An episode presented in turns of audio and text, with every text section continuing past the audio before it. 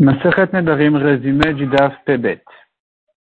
La avait ramené dans le Daf précédent que selon Rabbi aussi, une femme qui s'interdit les rapports de son mari, c'est pas considéré comme une souffrance. Donc le mari ne veut pas annuler ça en tant que Inou Nefesh, en tant que souffrance de la femme. Il peut annuler par contre en, en tant que Beno le Bena. On sait bien qu'il y a deux catégories de Nedarim que le mari peut annuler à sa femme. Les Nedarim qui la font souffrir ou bien les Nedarim qui regardent le mari.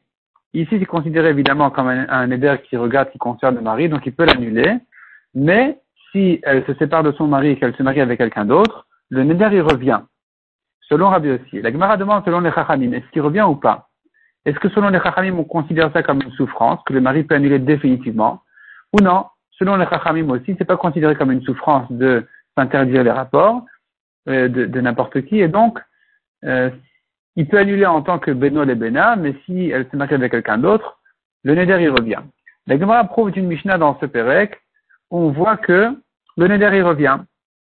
Donc c'est la preuve que c'est considéré comme Beno et Bena et non pas comme une souffrance. La Gemara repousse la preuve en disant, de toute façon, tout notre Pérec, il est les paroles de Rabbi aussi, donc on ne peut pas prouver de là pour les Chachamim. Selon les Chachamim, on n'a toujours pas de preuve et ça reste effectivement en question. La Gemara dit encore, une femme qui a fait un éder de ne pas profiter d'un tel, le mari peut annuler.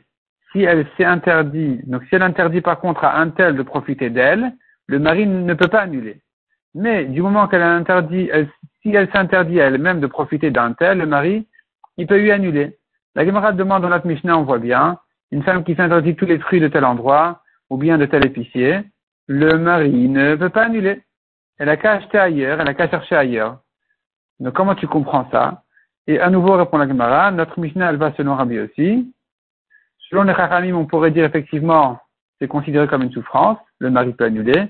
Selon Rabbi aussi, c'est pas considéré comme une souffrance. Si le mari l'annule, c'est plutôt en tant que Beno le Bena, mais pas en tant que souffrance. Donc on n'a pas à objecter de cette Mishnah. C'est vrai que la Mishnah, elle pense pas comme la halakha qu'on vient de citer, elle pense pas comme Shmuel qui a permis au mari d'annuler à une femme qui s'est interdit tout profit d'un tel. Parce que notre Mishnah, elle ne va pas comme les Chachamim, c'est Rabbi aussi. Lui, Shmuel, il a parlé selon les Chachamim. Encore une halakha dit la Une femme qui s'est interdit en éder deux pains. Un pain, c'est un bon pain. Donc elle souffre de ne pas le manger. L'autre pain, c'est un mauvais pain, elle n'en souffre pas. Le mari, quand il annule, est-ce qu'il annule en un coup les deux pains, tout le neder, ou non? Il ne peut annuler que le pain qu'il a fait souffrir de ne pas le manger, mais pas l'autre. La Gemara ramène là-dessus une marloquette.